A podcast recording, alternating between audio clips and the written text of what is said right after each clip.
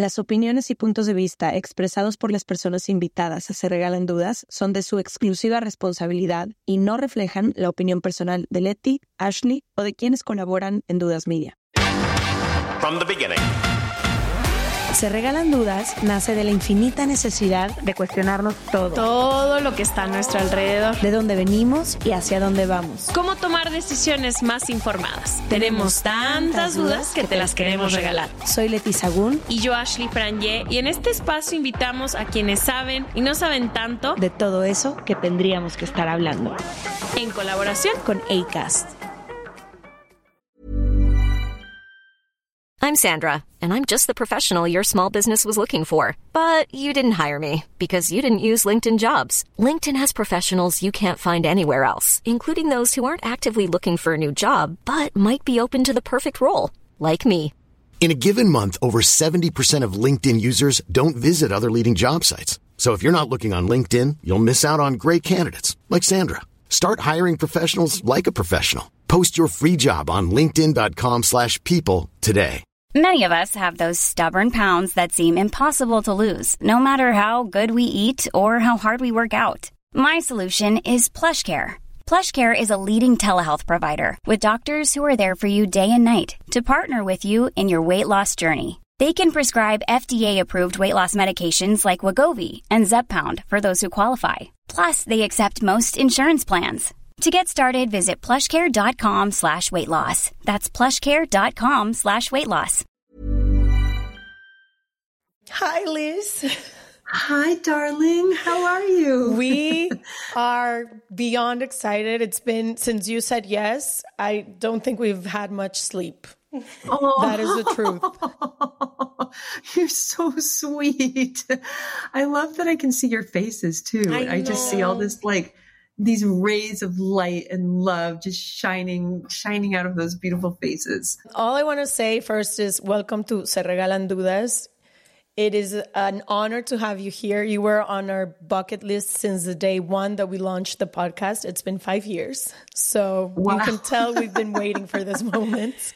Patiently waiting for you to come. Yeah. And um, it looks like you've been using your time well yes. during those five years. You haven't just been waiting quietly. You've been producing a podcast and living your lives and and now here we are. Here we are. I think we have nothing but words of gratitude to begin this episode. Your words, your life, your work, your path has just opened up possibilities, not only for the both of us, but I think also for our work, for what we try to do, for what we try to share also with our audience. And when we launched our book club, which is one of the biggest projects we have with this podcast, the first book we chose to begin of all the options that we had because we've been readers for our entire lives was big magic just because of how transformative that was in our own life as well so I think that's where we're going to begin, right? Yes, we have okay, to begin with let's start magic. there. okay, I'll listen. I'll go wherever you drive. So you drive. I'm a passenger. Let's go. Let's start with big magic. I love it, and thank you so much for having me, and thank you for your shiny light that I see in both of you, and. I'm so happy to be here. I feel very honored to be able to even ask you a question. Um, I put my book today and in the cover of the book, I bought it in winter 2015. And I, it says, I bought it in Soho in desperate need of inspiration. And I think that when your book showed up in my life, I was coming from this, I was living in New York, being an intern, working at a studio, and my idea of what an artist was, I had read like Patti Smith, and it, it was like so much darker than I was experiencing, like what I would have imagined creativity was, right? And it was like, it was always like darkness equals creativity. You have to suffer, you have to struggle, you have to do all these things. And after I read Big Magic, it was the first time that creativity was seen with light and color even like the cover of it i remember at that point i don't know what the cover is right now but like it was full of color and that was the first time that I thought creativity could be lived in a different world. And that was my question to you. How do we transition from having all this creative ideas of like darkness and struggle into living fully creative lives that are full of light and that feel more happy and genuine every day? Thank you for your question. Well, first of all, it requires that you reject the culture that you were taught. And and that has been I think if there's like one theme that has run through my entire life, it is constantly I'm having to learn to reject the culture that I was taught. Seriously. like I had to learn it in relationships. I had to learn it about my role as a woman. I had to learn it about not needing to be a mother in order to have a really beautiful and fulfilling life. In fact, needing to not be a mother in order to have a really beautiful and fulfilling life that was accurate to me. And what I was taught culturally about creativity is the same thing that you were taught that you prove your commitment to your creativity by almost dying from it. And, and if you're not almost dying from it, you're not really a real artist.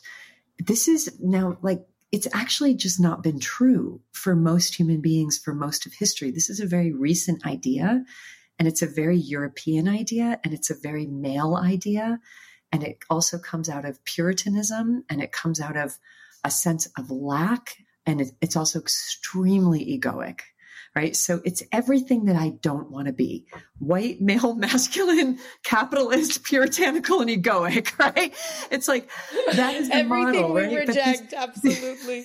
you know, it's like, and, and I ask everybody, you know, that culture, that, that culture in general is literally destroying the entire world. Like, how loyal do you want to be to its rules?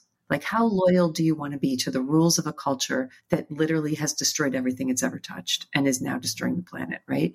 It's a culture that is so much about scarcity and it's so much about the power of the individual and having to dominate and having to be more important than everybody else and and have you know it's just it's so it's a death cult Yeah. right like that is a death cult And it doesn't And feel joyful. at actual all. lived experience of of creativity is that it's the thing that takes you out of the death cult you know like creativity is the is the gift that the universe gives you to participate in creation itself and if you travel to indigenous societies and cultures where literally everybody is creating at all times right like if you go to bali there's nobody you're going to meet in a local village who says i don't sing i don't dance and I don't make art. Everybody sings, everybody dances, everybody makes art.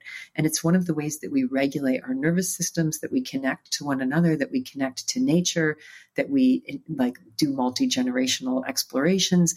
It's a gift. It's not a curse. So the idea that, that being an artist makes you some sort of super important, isolated, cursed person is nonsense.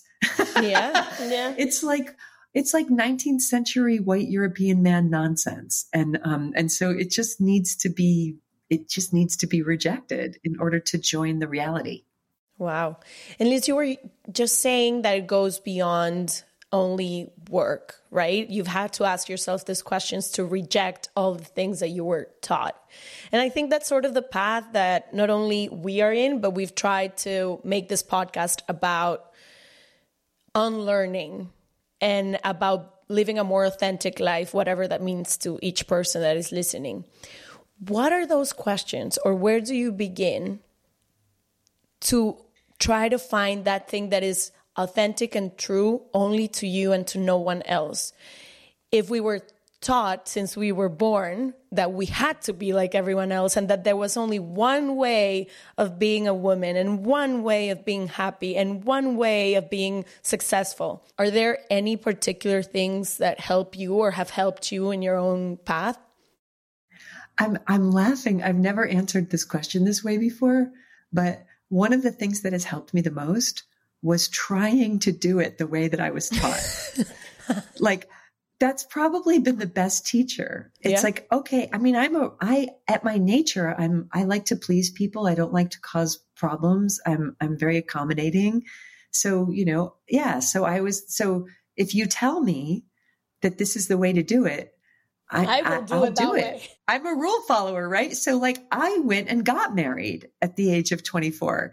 Like I went and got married at the age of 24 and worked hard and bought a house and was planning to have a child. And so I, I like I love that the, the guru who I studied with in India used to say, um, become a scientist of your own experience in life. Like become a scientist of your own experience means try stuff and see what happens, right?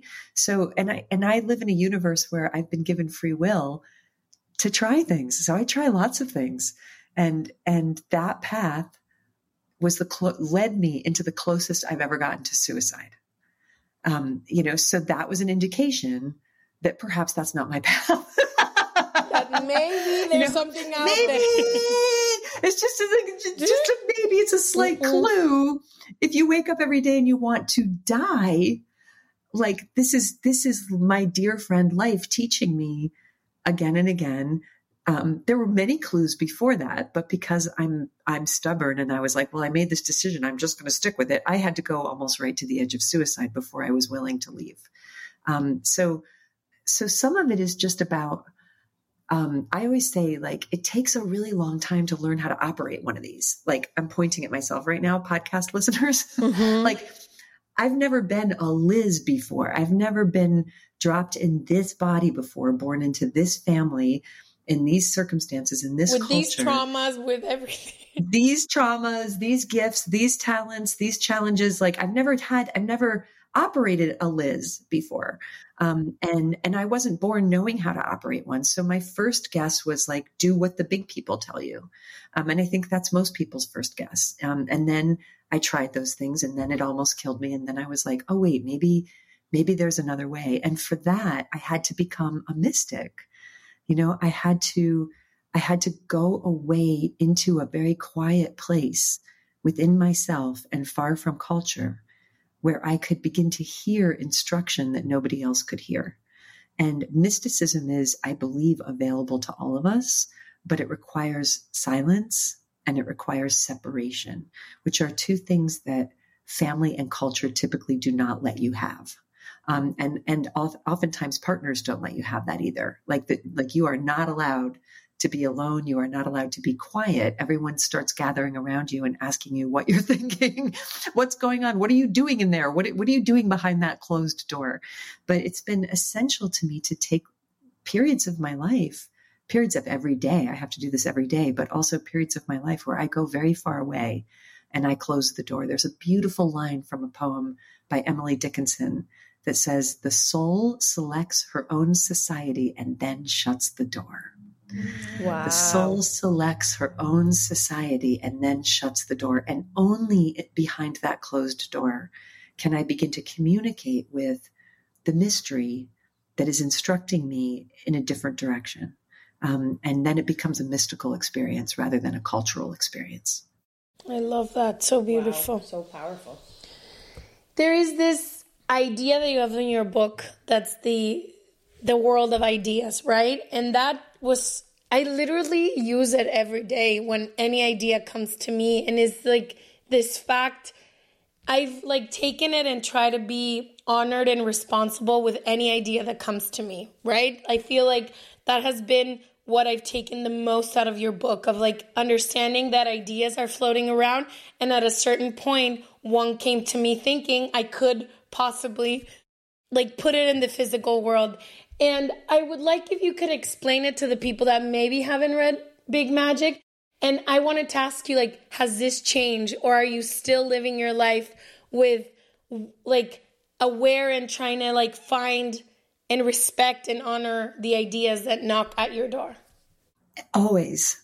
And, and I say that it's a theory that I have, but actually it's the experience that I have. And if you read a lot of biographies of a lot of artists and talk to a lot of artists, you will hear this is how it works for pretty much everybody. So, my theory is that ideas have consciousness. Um, they have they are an energetic life form that is disembodied, so they don't have form, but they have consciousness and they have will and they have a desire to be made manifest. And so they, if they can be said to want anything, if an idea can be said to want anything, what it wants is to be taken out of the realm of the ethereal and brought into the realm of the world by being manifested and made, right? So ideas, I believe, just swirl and they like working with human beings because sometimes we can hear them. Like we seem to be the only species on our planet who can hear them. and and here's this thing that says like go do this make this do this try this grow that attempt and we're like okay i'll try it so i think that the ideas i think ideas circle yeah let's go let's um, go do i think this. that ideas circle the world looking for human collaborators looking for somebody who's tuned in calm and present enough to actually hear them. And then when you hear it, the idea taps on your shoulder and says to you, do you want to do, do you want to go on this journey with me? Do you want to do this thing with me? And if you say no, that's okay because I get a lot of ideas I say no to because for various reasons it's I'm not the right person at the right moment for that idea. But if I feel that I might be and I say yes, now we've entered into a very sacred and mystical contract um, where my work is to bring my labor and my attention and my sobriety and my respect to the process. And the idea's job is to inspire me and to lead me into a path into the unknown. And together, the two of us might end up making something. Um, and and that's how I think ideas work because that's what it feels like. Yeah, yeah, like that is what it feels like.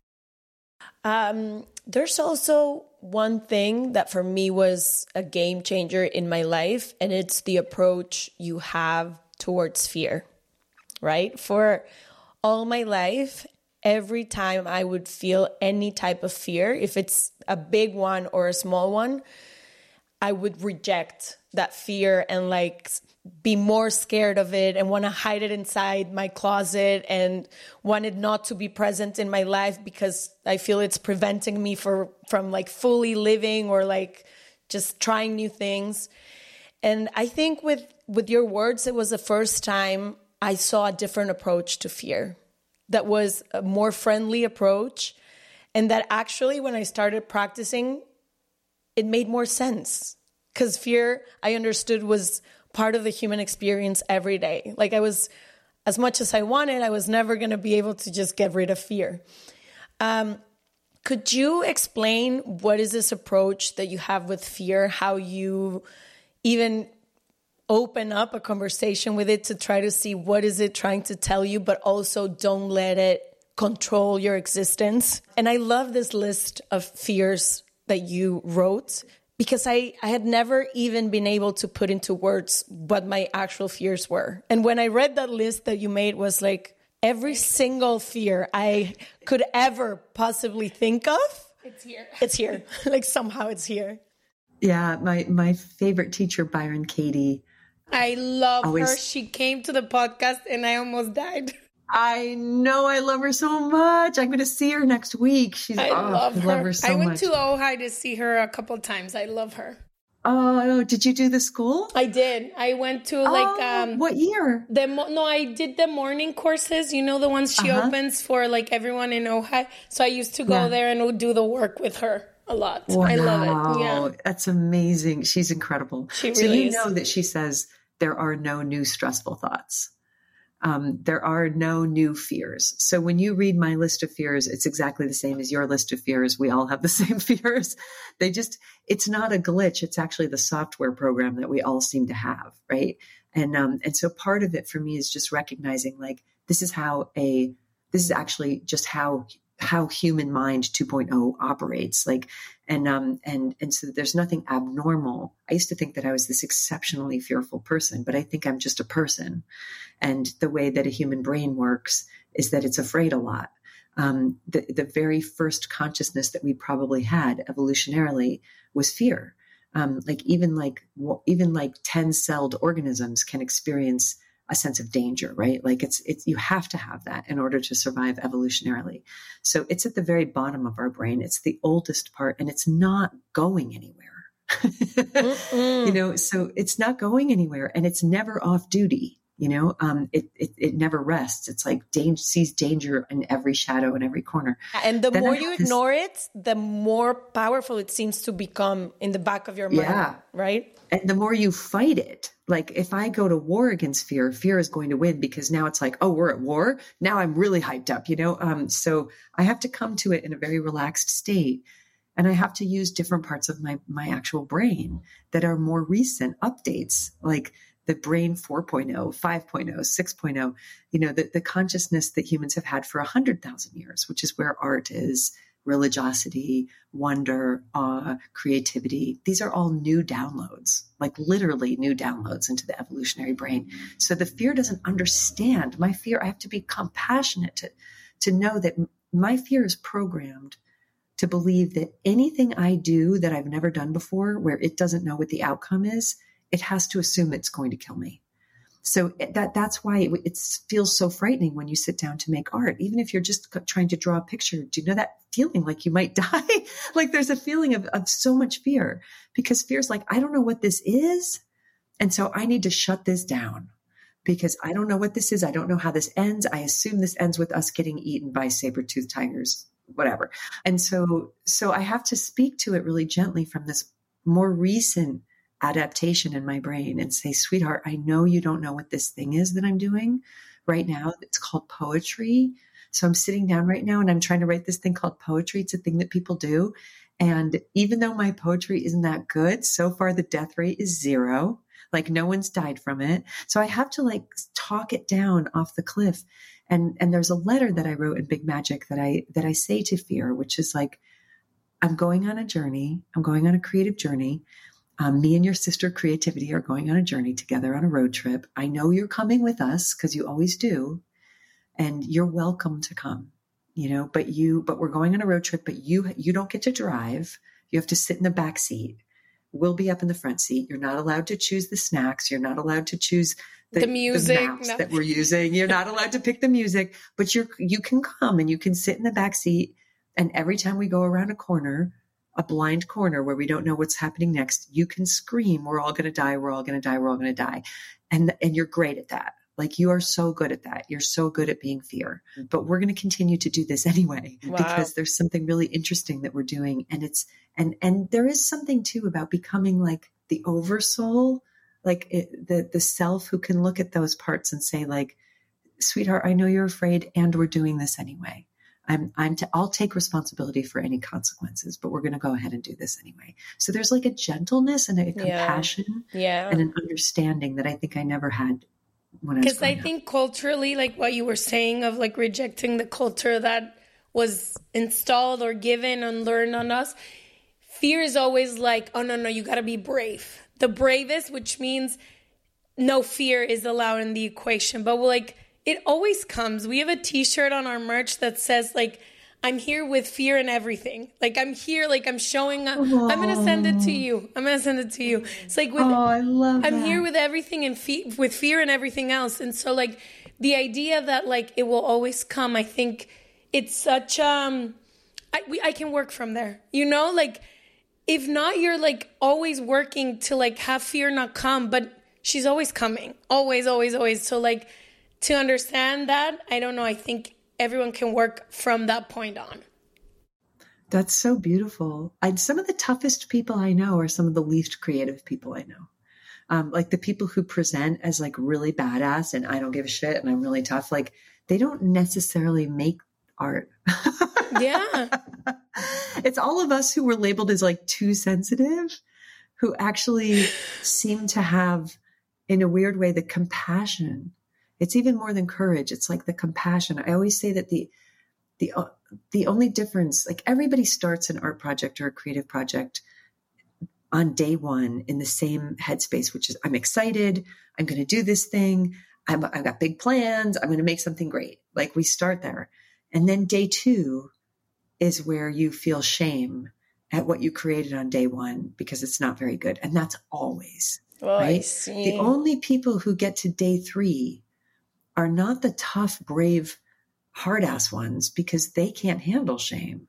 The ones who can get to to day three are the ones who say like, "Oh, sweetie, that's okay.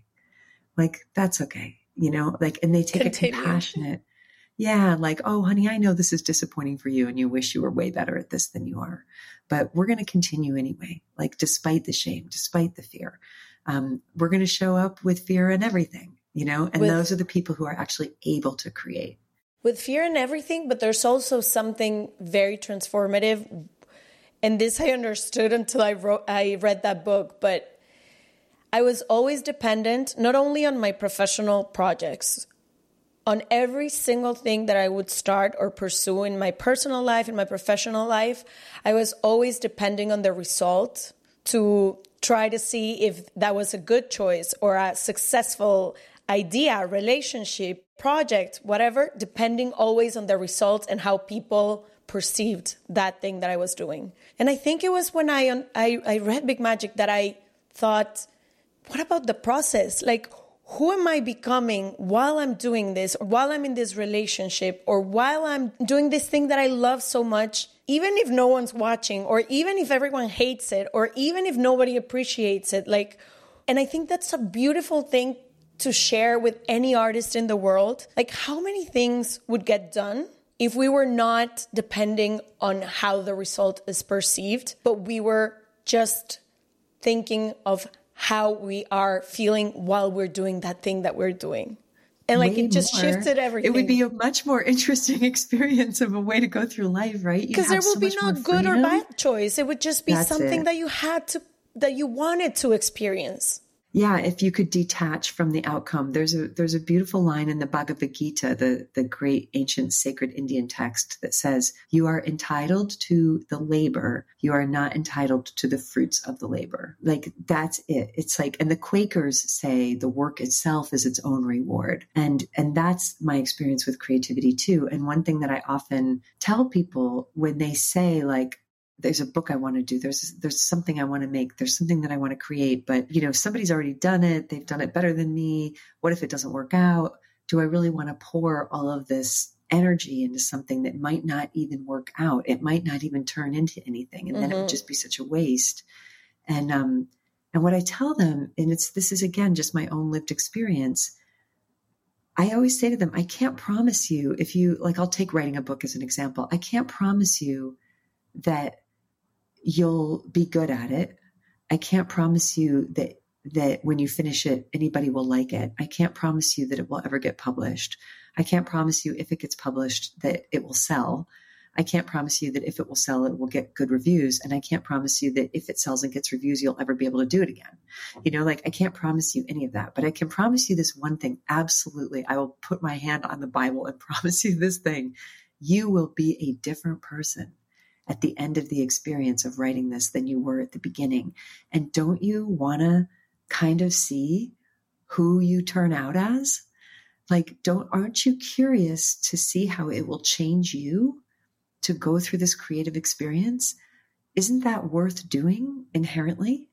Um, isn't that of an, enough of a reason to do it inherently? I think it always is because I'm a totally different person at the end of every creative process. I, like there's so much that it does to me and transforms within me, and I don't want people to miss that, no, no matter what the outcome may be. There is one thing that you talk about um, a lot in Big Magic, but a lot of like everywhere where you're asked, which is this idea of people pleasing, right? This idea that the good girl follows the rules, and we talk so much about it because we were or at least I was raised with the idea that like that is always the easiest route, the route that will bring you the most satisfaction, but as well like the most acceptance in my tribe, whichever was has been at different points of my life. And I wanted to talk about it now, like how has people pleasing and like understanding that your default is that, how has that changed through your life since you first wrote about it and like how are you living it now to understand that it is your first reaction but it's not maybe what you act upon now that you're like mm-hmm. older and like you've learned that that route has never taken you that far right? This message comes from bof sponsor ebay. You'll know real when you get it. It'll say ebay authenticity guarantee and you'll feel it. Maybe it's a head turning handbag, a watch that says it all, jewelry that makes you look like the gem, or sneakers and streetwear so fresh every step feels fly. eBay gets it. So look for the blue check mark next to that thing you love and be confident that every inch, stitch, sole, and logo is checked by experts. With eBay Authenticity Guarantee, you can trust that feeling of real is always in reach. Ensure your next purchase is the real deal. Visit eBay.com for terms. I'm Sandra, and I'm just the professional your small business was looking for. But you didn't hire me because you didn't use LinkedIn jobs. LinkedIn has professionals you can't find anywhere else, including those who aren't actively looking for a new job but might be open to the perfect role, like me. In a given month, over 70% of LinkedIn users don't visit other leading job sites. So if you're not looking on LinkedIn, you'll miss out on great candidates like Sandra. Start hiring professionals like a professional. Post your free job on linkedin.com/people slash people today. Este mes, Leti y yo nos tomamos unas merecidas vacaciones. En lo personal, necesitaba un tiempo de desconexión para estar solo conmigo y con las personas que quiero. Uno de los planes que hicimos fue ir a uno de mis lugares favoritos, el mar. Por eso decidí comprarme un traje de baño lindo, protector solar y algunas otras cosas que quería llevarme a la playa. Después de comprar lo que necesitaba, usé una app que se convirtió en mi más grande aliada, porque me regresó dinero en efectivo y me recompensó por muchos de los gastos que hice. La app se llama Hypora y es muy sencilla, rápida y segura de usar. Hybora me ha regresado dinero por comprar en tiendas como Lowell's, Macy's, Sephora, Best Buy y mucho más. Tú también puedes empezar a usarla y recibir dinero por comprar desde comestibles hasta artículos del hogar y de belleza. Lo único que tienes que hacer es agregar tus ofertas en la aplicación, subir tu recibo y listo. Obtendrás dinero real que podrás depositar a tu cuenta bancaria, PayPal o tarjetas de regalo. Si tú también quieres aprovechar estos beneficios, en este momento, para ti que eres parte de nuestra comunidad, Hybora ofrece 5 dólares por solo probar Hybora usando el código DUDAS cuando te registras. Simplemente ve a la Apple Store o a Google Play Store y descarga la aplicación Hybora, completamente gratis para comenzar a ganar dinero en efectivo y use el código DUDAS. Eso es I-B-O-T-T-A en App Store o en Google Play con el código DUDAS.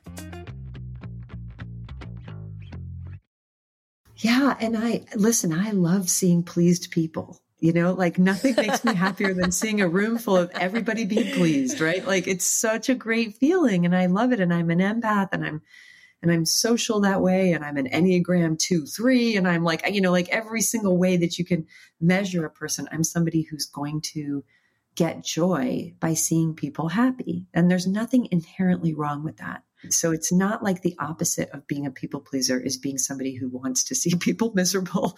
Like that is never what I want.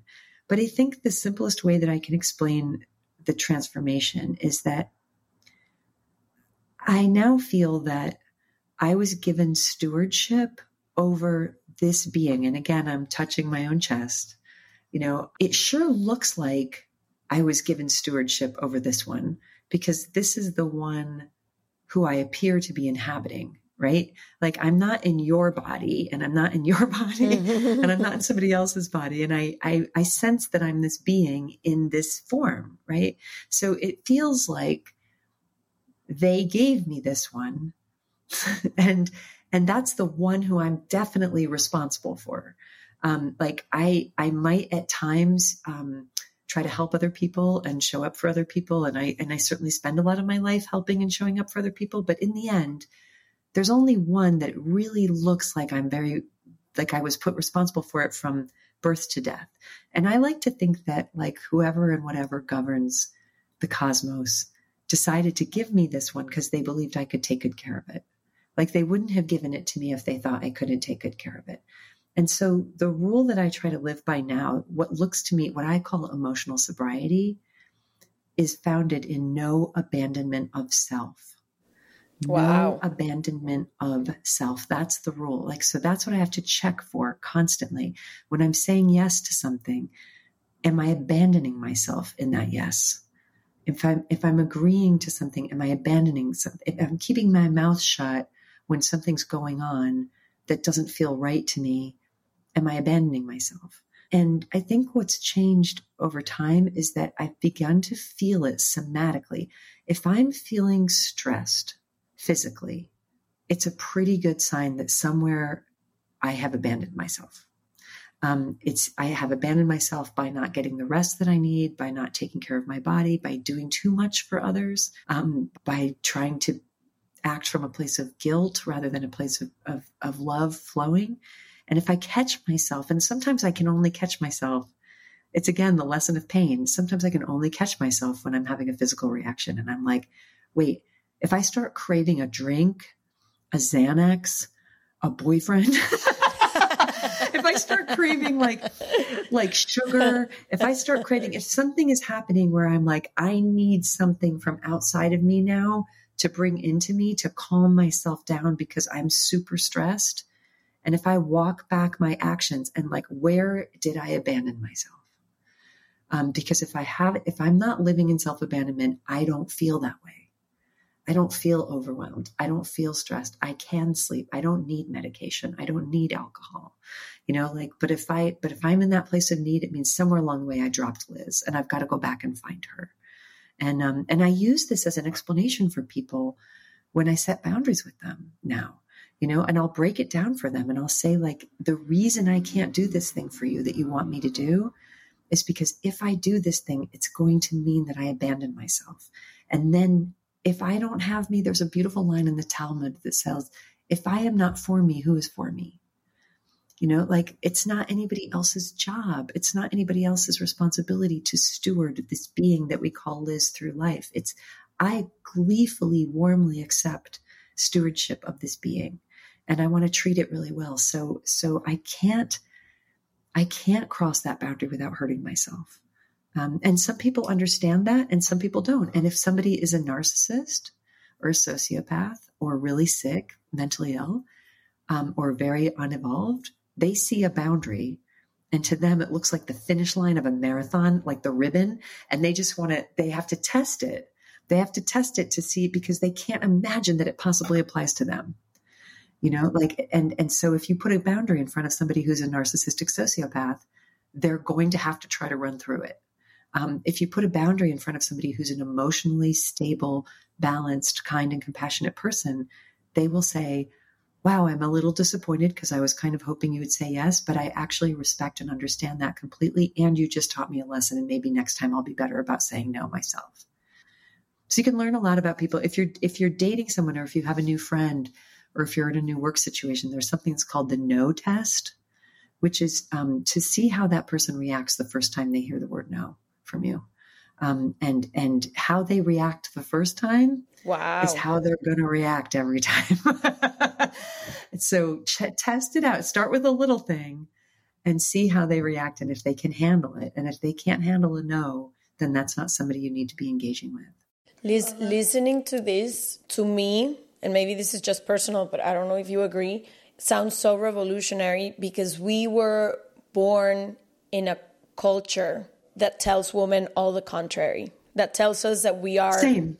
of Same. service to others and that that's what we came here for, but also a very religious background that punishes people for being selfish, right? So what they tell you ever since you're born is like you got to be of service to others and putting yourself first is so selfish and will be punished in the afterlife, you know?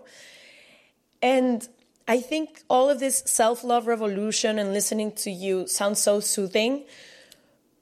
But I feel in the practice is so difficult to achieve because you almost, or I'm not going to speak for others, I almost feel guilty every time I choose myself over other people, especially over very close people to me, right? When I say, I want to do this instead of a family thing or a relationship or a best friend, someone that, that's expecting me to do something else.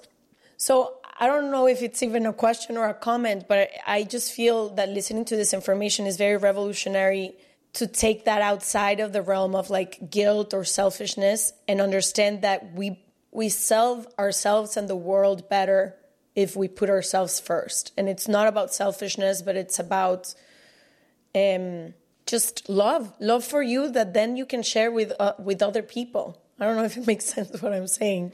I mean, it does, and I and I was taught the same lessons um, that you were taught, and and um, and especially as a woman, I was taught that, and I grew up. What I grew up witnessing were a lot of really angry, exhausted, resentful, martyred women. Same, because they didn't want that, but they had to. Furious. They were furious. I mean, I love what By- um, what Brene Brown teaches that the angriest people you will ever meet are the people with the least boundaries. They are furious. Wow. They are constantly furious. And I can't be of service to anybody from a place of rage and anger and resentment, you know, um, and bitterness. Uh, that, I mean, it, it's just, it's not a good look. it's not a good look. I just become a martyr and they, and, and nobody is served. I think we have to look to Eastern traditions to find understanding in this because the Western spiritual model is so fixated on sacrifice and on suffering. And there is so much that is so beautiful in the Western religious model. Like the, the charitable notions of the West are, are so beautiful. And the notions of do unto others as you would do, they're so beautiful. There's so many beautiful lessons in there. But every path has its traps. Um, every path has a trap. And you, and on the path to awakening, you'll go on a lot, you'll see a lot of traps and you have to get out of them.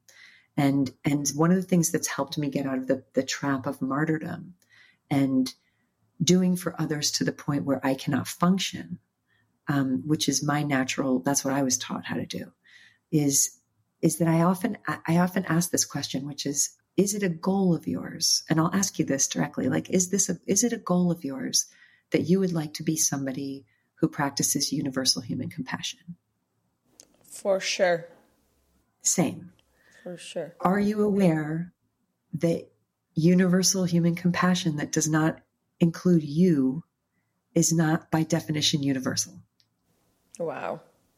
Right? So it's not so much about putting myself first, it's about including myself Including. in the human family of those who deserve compassion, mercy, kindness, and care. Right? So all I'm doing is including myself in universal human compassion. And that, you know, the Dalai Lama teaches this beautifully. Like this is something that Tibetans are taught that they understand that this is why they do the metta loving kindness meditation prayers, which begin with, may I be safe. May I be happy. May I be free from suffering and the causes of suffering. May I know peace and the causes of peace. You start with yourself and then you work outward from there. The next person that you do is somebody who's easy for you to love you know you find like somebody and you you say those words about them may my best friend margaret be safe may she be happy may she be free from suffering may she know peace and then you go to somebody who you barely know who you just know the face of who you have a neutral feeling about. May they be happy. Then you go to somebody you have a lot of trouble with. May they be happy. May they be peaceful. And then you do everyone. Then you open it to the whole universe right? May all beings be safe. May all beings be happy. May all beings be free from suffering. May all beings know peace. So it's an expansion out from the center. And our blind spot in the West, because we've been raised in a culture of so much shame, is that we don't include ourselves in that. So we're out here trying to practice universal human compassion, but the one person who you're going to spend your entire life with is the one you abuse the most, who you degrade the most, who you attack the most, and insult the most. So, how's that going to work? right? So it's not so much about me before you. It's about all of us, all of us have value and matter. And, and, and I can't put this one through suffering on purpose anymore because that's not operating from a place of universal human compassion. Does that make sense? Wow. Total Mm, beautiful. sense. So powerful. And it also like destroys the idea that someone is behind you and in front of you, right? If everyone it's like it makes it more of a circle thing. Like we're all just standing in a circle and like every part is as important as there's no line. It's more of a circle all the time. And in a capitalist, misogynistic culture, how are you ever going to learn If everything is that everybody is the Yeah. same amount of important? and even the people I know who have the most beautiful, um, like liberal values of inclusion um, and and anti-racism work, and you know even those people who are right on the front lines of teaching that message every day of everyone is included, everyone is invited, everyone is just as important, very likely to be treating themselves terribly. Right. So that lesson has to start at home. Yeah. and I am my own home. yeah. Like this, this being is my own home. Yeah, So we always a- we always an sort of affectionate tenderness I have to present toward myself. Yeah, we always sort of uh, tell our audience like whenever you don't know how to be kind with yourself or compassionate with yourself because it has happened to us, think about the person you love the most and how you treat them.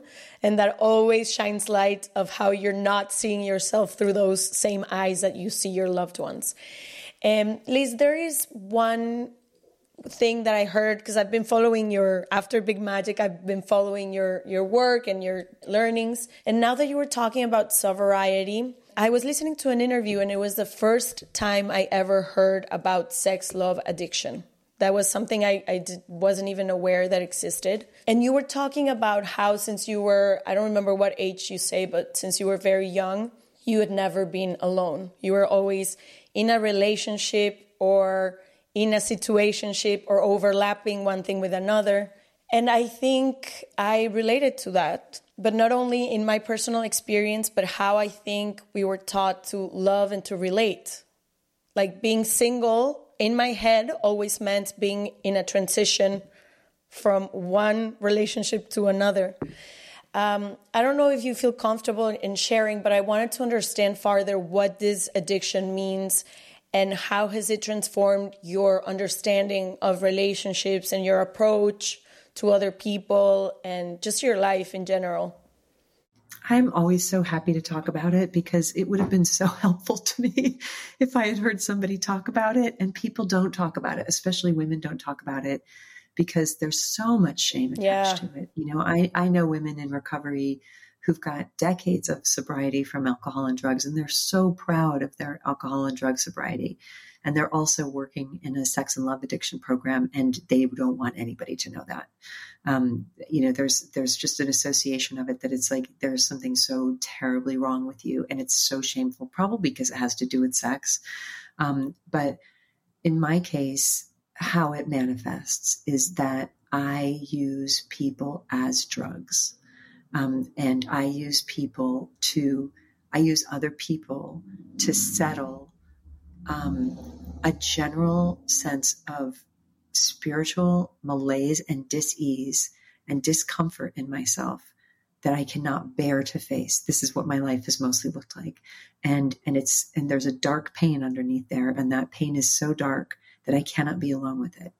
And so I medicate it the same way that an alcoholic would medicate that exact same spiritual pain with alcohol or a drug addict with drugs or a food addict with food or a shopping addict with shopping. There's, there's no limit to the things that we can become ad- addicted to and use to, to medicate our pain. So for me, I, from a very early age, I mean, as soon as I could get male attention, and it wasn't as soon as I tried to get it. Like I was trying to get it way before I could get it. but but as soon as I actually could get it, like as soon as I could actually get those responses, that became my drug. And and it became like all addicts, I had to live a double life and a secret life because the amount of that attention that I needed was infinite. So it meant that I I often had, usually had, always had several things going at the same time you know, which I had so much shame over because I knew it wasn't right. Um, but I couldn't, I couldn't not do it. A really good definition of addiction that I've heard is, is these two simple questions that you can ask yourself about whatever the thing is or the substance is or the behavior is. Have you tried to stop and you can't? And have you had consequences to your behavior that if a person had those consequences, they would be like, well, having seen that consequence, I'm not going to do that again. And then they wouldn't do it again, but you keep doing it. you know, that's what it, that's what separates addiction from problematic behavior. And I mean, I've known my entire life that I had a problem with this and I couldn't stop. I mean, you'll see it, a thread of it through all of my writing. You see it in Eat, Pray, Love. I talk about being addicted to the guy that I left my marriage to. I used the language of drug addiction. I was using the language of addiction. I just didn't know. I thought it was a metaphor. You know, I didn't know that there was a program out there for people who act like me. Um, so I was talking about going through withdrawal from him, skinny and shaking in the corner and like desperate and degraded. You know, that's, that's what I would get myself into with people. And in, and in the book Committed, I talk about it. And in my book City of Girls, I'm looking at sex and promiscuity. Like I'm constantly trying to solve this thing. And I've spent decades and a fortune in therapy trying to get help. And nowhere along the way did somebody say, girl, you're a sex and love addict. girl, you, there's, there's a program for that. It's not something people, I, I didn't understand that there could even be an addiction for it. Like, yeah. And it's, and there's a 12 step recovery program for it. And you go, and you go to it exactly, and you work the same exact steps that you would if you were an alcoholic, starting with step one. Um, we came to believe that we were, you know, we were powerless and that, and that our lives had become unmanageable. My life has never been manageable around this. Never. It's just one crisis after another. And as you said, the pauses, they were not really those pauses between relationships and situationships were not really times when I was with myself. They were times when I was either recovering from the last catastrophe or about to go into the next one you know, just like going, like just moving from one emergency to the next. So, so there's a period of, of withdrawal that's recommended in the program where you take, you know, you work out with your sponsor, but you take a, a, a significant period of time that's not about like, I'm just pausing between now and the next thing where you, there's a beautiful line in the, in the literature that says withdrawal is sacred. It's the place you have to go to meet yourself you know um, and you can't i can't meet myself if i'm still using my drug you know like and if my drug is what we call lava love attention validation and affection and that's my drug and i can't live without that. And i'm mainlining that and i'm getting it from anywhere I, and i'm degrading myself and putting myself in harm's way to get it and and to make sure that i have a steady supply of it. I can't meet myself and meeting myself means meeting my pain um, and and like surrendering to my powerlessness over this urge and and needing a higher power. Um, one of the most weirdly beautiful spiritual lessons that i've learned in sobriety is how relaxing powerlessness is um, like the, the moment of surrender it's like the last thing you ever want to be is powerless but once you get there and you really give up and you really like just like drop your shoulders and you drop your arms and you're like, okay, I give up. And like the way I see it is like, you know, for 35 uninterrupted years, I was in that hustle. And the day finally came where I finally said to the God of my understanding, okay, I've tried everything. Like I've tried marriage. I've tried not marriage. I've tried open relationships. I've tried men. I've tried women. I've tried casual. I've tried like I've like, there's not a lot left. The entire buffet has been like, you know, and I love that I live in a universe where I have a God so incredibly loving that my God is like, oh, honey, you can try, like, keep trying. But when you're, keep trying. You want to try drugs, you want to try alcohol, you want to try sex, you want to try food, you want to try power, you want to try money. Like, keep trying to see if you can find something outside of yourself that's going to make you okay on the inside. Just try it until you're done. Do it till you're satisfied. Do it till you're satisfied. And if the day comes when you're done and you're ready to put it on the divine fire as an offering and give up, I'll be right here. And then we're going to go on a real adventure. You know, um, but but you got to put it all down. You can't come to me carrying anything, right? Like you can't just have a little in your back pocket like like a little just a little like a like a little just gonna hold on to it you know like it's like and that's what sobriety means to me and, and is is put it on the divine fire don't reach back in and take it out again um, and then give your life over to the care of a power greater than yourself because i have shown that I can't do it myself. I can't do it. And and I've gone to the best therapists and they're wonderful and they're brilliant and they're kind and they can't stop me from doing. It. Nobody can stop me. Nobody can stop me from doing what I'm going to do. But but I do believe that a higher power can. And it's and my I don't have a judgmental God. I don't have a I don't have a cruel Old Testament punishing God. I don't have a petty God. You know, I don't I, I have a I don't have a God who holds a grudge. Like I have a God who loves me so much, so much, and will take me however I show up. and you'll just be like, oh, sweetheart, I could not love you more. It's crazy as I've like grown up and like gotten to study so many more women and like understanding like I just read this book. I don't know if you read it. Um, Why is there no women artists? Have you read it?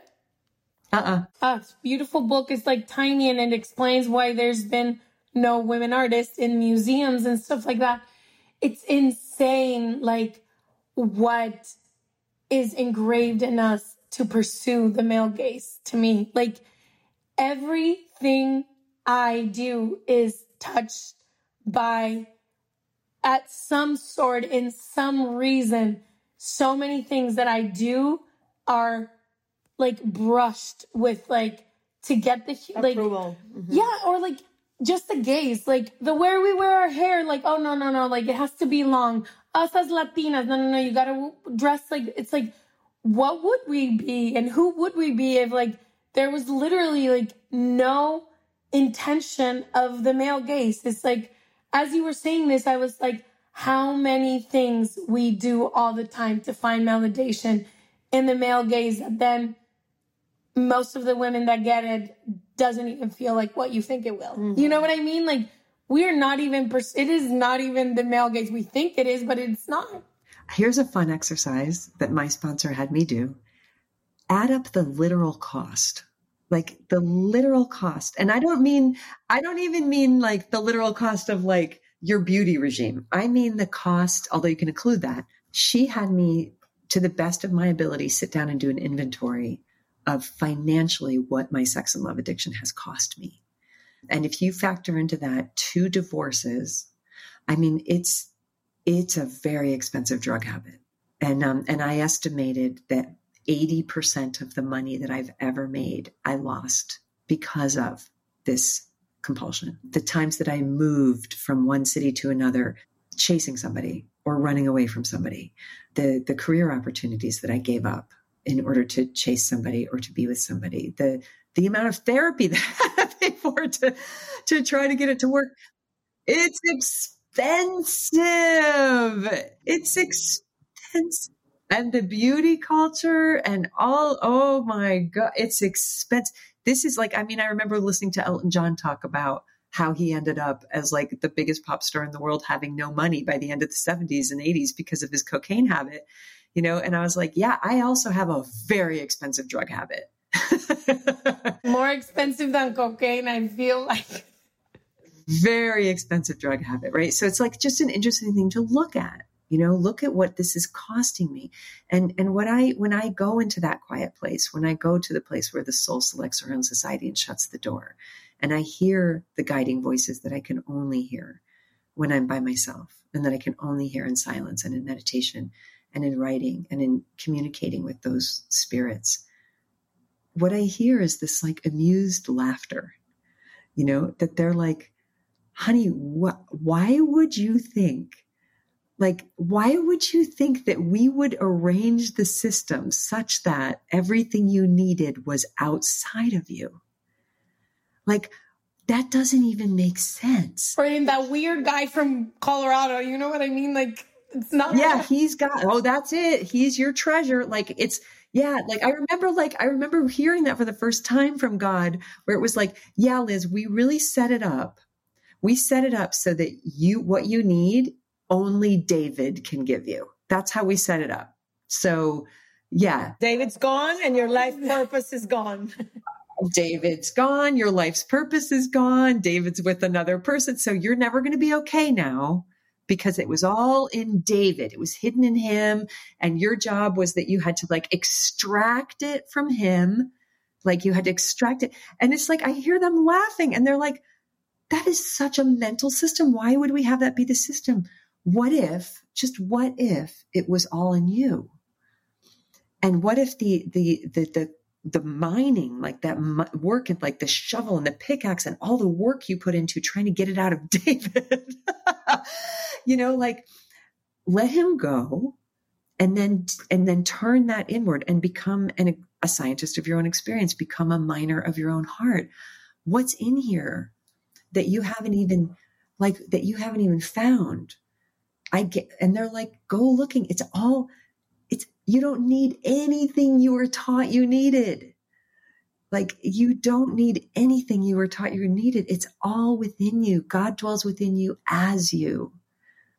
You know, and there's that beautiful line in the Gnostic Gospels, which they didn't put into the Bible because it's like too rebellious and revolutionary. But in the Gnostic Gospels, the Gospel of St. Thomas, it says, everything that is within you that you bring forth will save you.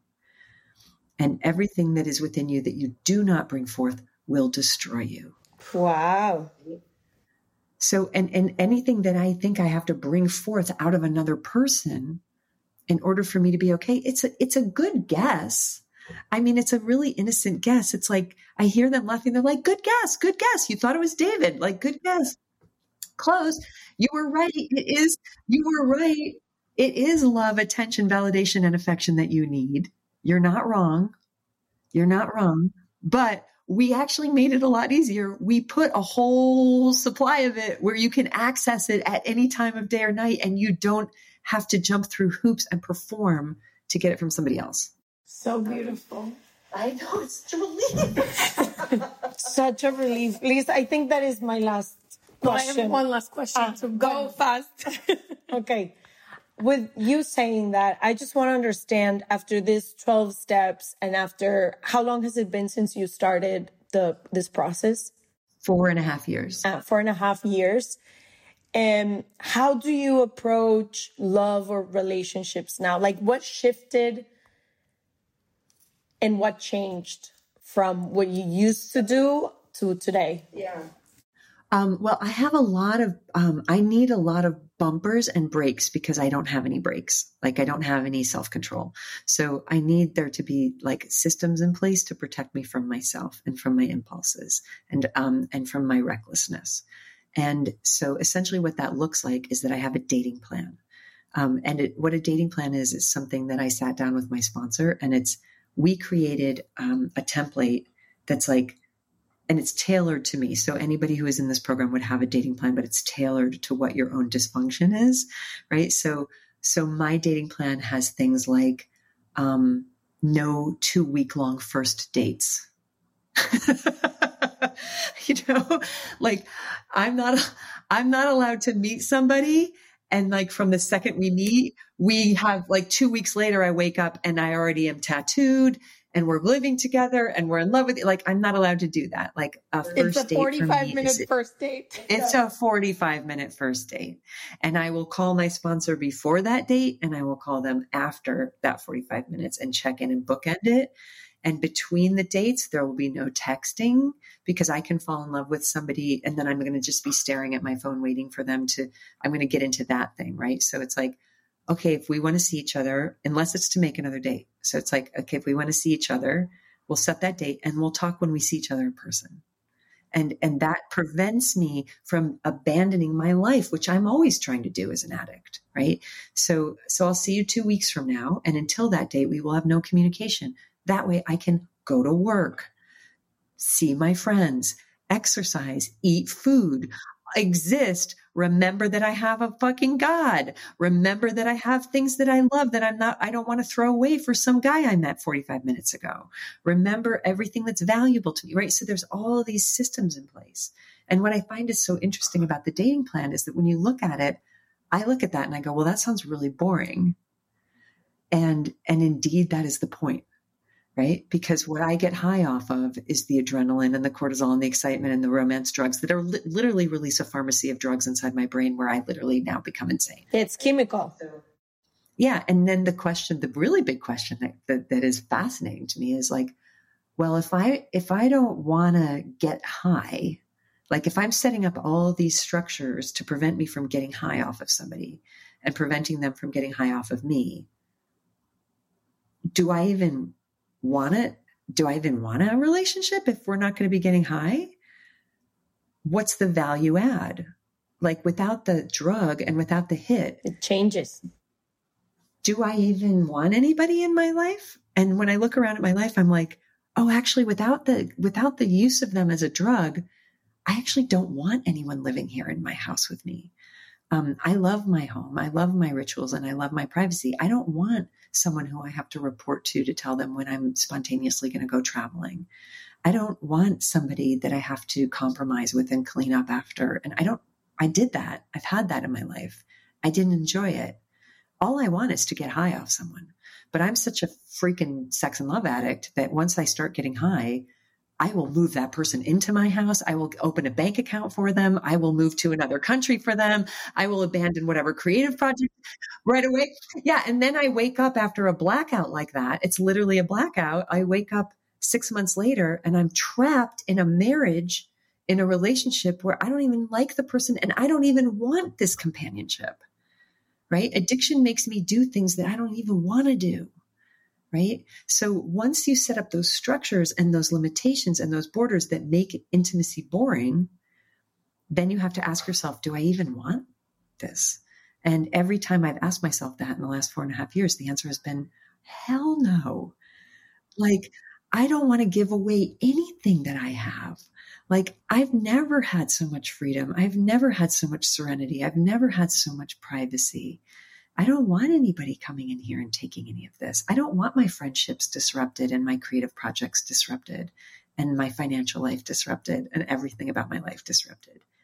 If I'm not going to get, if I'm not going to smoke somebody like a crack pipe, there really actually is no point for me in being in a relationship. And that's really good for me to know. Other people come to different answers where they're like, no, I would like a companion or I would like to be a mother and and but the bottom line is i just check in with my higher power and say god do you want me dating anybody right now? And god's like lol no. God's like what? So you can so you, you you you didn't have enough of that for 35 years? Like so what? So you can just go have another dumb story? Like no we're just getting started here getting to know each other. Like be cool. And if the day ever comes i think when when when and if my higher power for the betterment of me the other person and the world at large wants me to be in partnership with somebody i will hear it from god.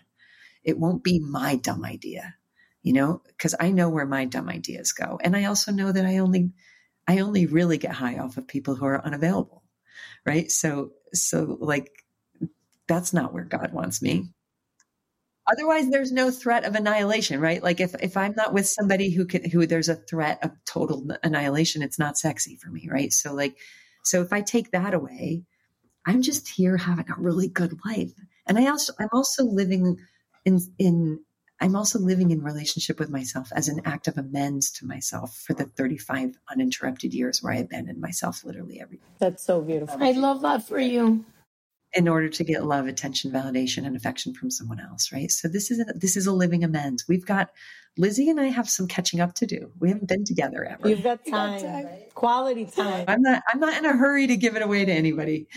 I wanted to say thank you so much for being here. I feel so honored. I know you're going to Mexico, and I know so many people that listen to us will be so excited to meet you, to see you we will put all the info in serregalandudas.com diagonal suscríbete, which is our newsletter, and we'll put all the info of you being in Mexico. Do you know, Liz, where people can get tickets so that if they're listening to this now? So if they go to elizabethgilbert.com, there's a thing that says events, and um and and uh, they can get they can get them there. And estoy muy muy emocionada.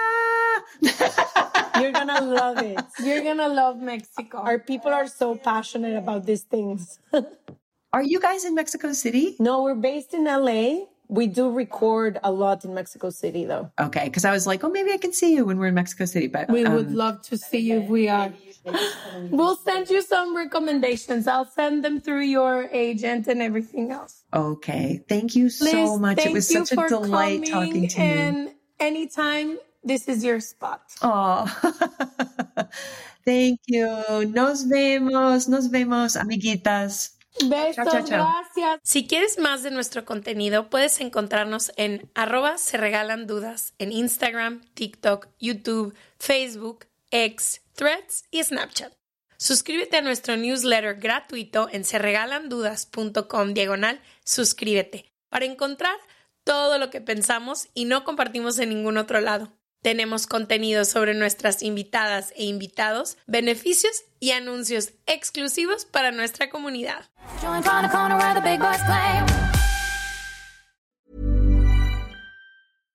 This message comes from BOF sponsor eBay. You'll know real when you get it. It'll say eBay Authenticity Guarantee. And you'll feel it. Maybe it's a head turning handbag, a watch that says it all Jewelry that makes you look like the gem, or sneakers and streetwear so fresh every step feels fly. eBay gets it. So look for the blue check mark next to that thing you love and be confident that every inch, stitch, sole, and logo is checked by experts. With eBay Authenticity Guarantee, you can trust that feeling of real is always in reach. Ensure your next purchase is the real deal. Visit eBay.com for terms. Hey, folks, I'm Marc Maron from the WTF Podcast, and this episode is brought to you by Kleenex Ultra Soft Tissues your ally to help tackle your allergy symptoms this season. I love the change of seasons, but nobody loves pollen and all those other things floating in the air that make you sneeze during this nice weather. Kleenex Ultra Soft tissues are hypoallergenic and allergist approved. So fight back against watery eyes and runny noses without worrying about irritating your skin. For this allergy season, grab Kleenex and face allergies head on.